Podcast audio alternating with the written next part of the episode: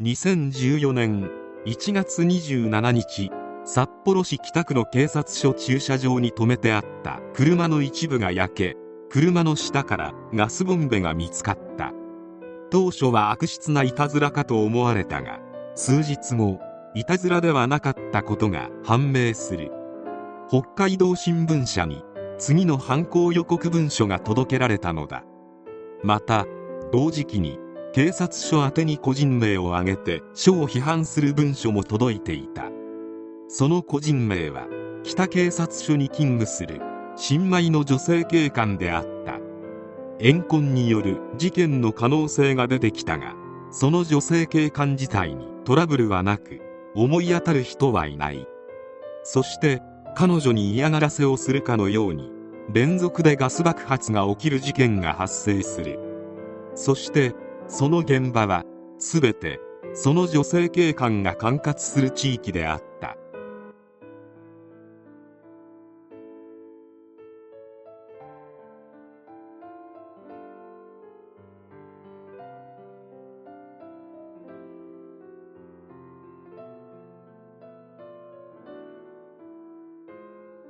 まず1件目は先ほど述べた北警察署の駐車場。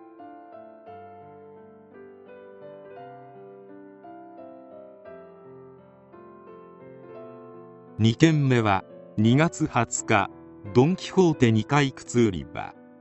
周囲の客は騒然としスプリンクラーも作動した。負傷者こそ出なかったもののスプリンクラーにより2階は水浸しになった。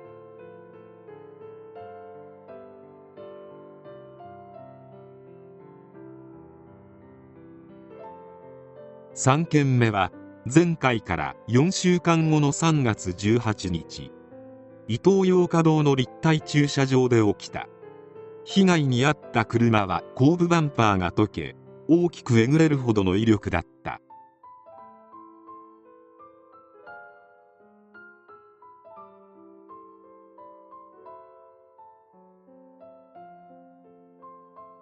4件目はジョイフル A 系の男子トイレ。個室を仕切る壁は吹き飛び男子トイレは全壊した。5件目は4月3日北署の向かいにある警察官舎で起きた。2000本以上の釘を混ぜて爆発させており直撃していれば間違いなく命を奪うほどの威力だった。このように事件は半径 3km 以内で起きていた。女性警官だけでなく警察自体に強い恨みがある人物の犯行である可能性が高い。そして総力を挙げて捜査した結果事件が起きた日のタクシーのドライブレコーダーの映像などから一人の女性が浮上。そして家宅捜索事情聴取などを行いその女性を逮捕した。女性の名前は那須川早苗。那須川早苗は事件当時51歳。結婚し子供もいる。足の不自由な夫と2人暮らしをしていた。近所付き合いはなく挨拶しても無視して会話を交わさない。捕まって顔写真がニュースに出た後も見たことがない。住んでいること自体知らなかったと近所の方々は口を揃えた。一見普通の主婦に見えるが一体なぜこんなことをしでかしたのか。それは一言で言うと逆恨みである。那須川は2013年12月から2014年1月に4店舗にもわたりコンビニから年賀状を1900枚万引きしていた。そしてこの件で那須川は捕まるのだがこの時に関わっていたのが声明文に名前が挙がっていた女性警官だったのだ。事の発端破行だ。年賀状を万引きした疑いで家宅捜索が行われ証拠が見つかり警察署に連行する時のことだった。那須川は新米女性警官にあることをこっそりお願いした。尿漏れパッドを持っていきたいんですけど。するとその女性警官は分かりました。被疑者尿漏れパッドを持っていきたいとのことです。捜索している警官たちに向けて大きな声で言った。規則だったとはいえ男性警官もいる前で新米警官が発したあまりにデリカシーのないその言葉にとてつもない恥をかかされたと思った那須川は強烈な怒りを感じていた。警察に対する思いはこれだけではない。那須川早苗は20歳で警備会社に就職。そこで経営者である男性と出会った。優秀な仕事ぶりにより早苗は男性に気に入られ男女としても深い関係となる。その男性は当時の早苗より20歳以上も離れており妻子もいたが後に離婚。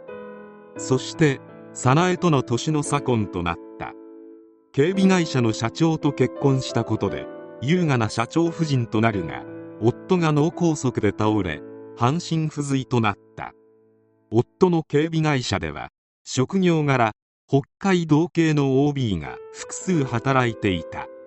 そして脳梗塞で倒れた夫の会社は警察の OB に経営権が移ってしまったのだ。贅沢な社長夫人の生活は一転し賃貸生活に。そしてお金にも困っていたのか。年賀状を万引き。そして警察に捕まってしまったのだ。つまり公衆の面前で恥をかかされたのも警察。優雅な社長夫人の生活を奪ったのも警察。那須川早苗はそう思い込むようになり事件を起こしたのだった。そういった思いはあれど事件に関しては容疑を完全に否認していた那須川であったが家宅捜索で押収された。犯行に使われたボンベの種類を記載したメモ。犯行声明文の作成に使われた。ノートや封筒。ゴム印。書きかけの声明文の証拠から被告が犯人でなければ説明できないとし声明文などは真犯人から自宅に投函されたという弁解については声明文には被告が語る投函日の時点では知り得ない内容が記載されているとして退け懲役18年を言い渡した。那須川は現在も服役中である。一歩間違えれば取り返しのつかないことにまでなっていたかもしれない事件。